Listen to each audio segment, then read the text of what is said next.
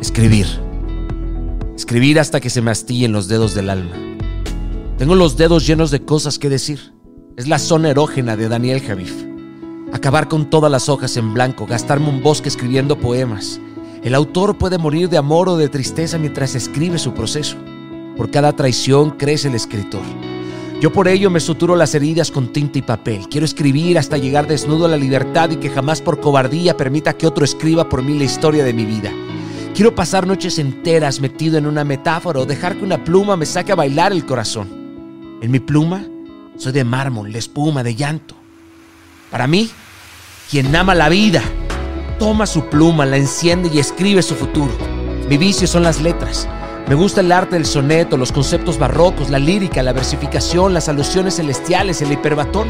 Escribo para respirar, para vivir lo que aún no puedo alcanzar, pero con las letras ya puedo tocar. Si escribo Japón, ya estoy ahí. Si escribo cielo, llueven ángeles. Escribir es poseer, arder, cenizas, fantasmas, vigilias. Mi pluma como un corcel que no carga montura. Al final la vida es el libro de los hechos y no de los intentos. Si no te gusta lo que lees, a veces no basta con cambiar de página, sino de libro completo.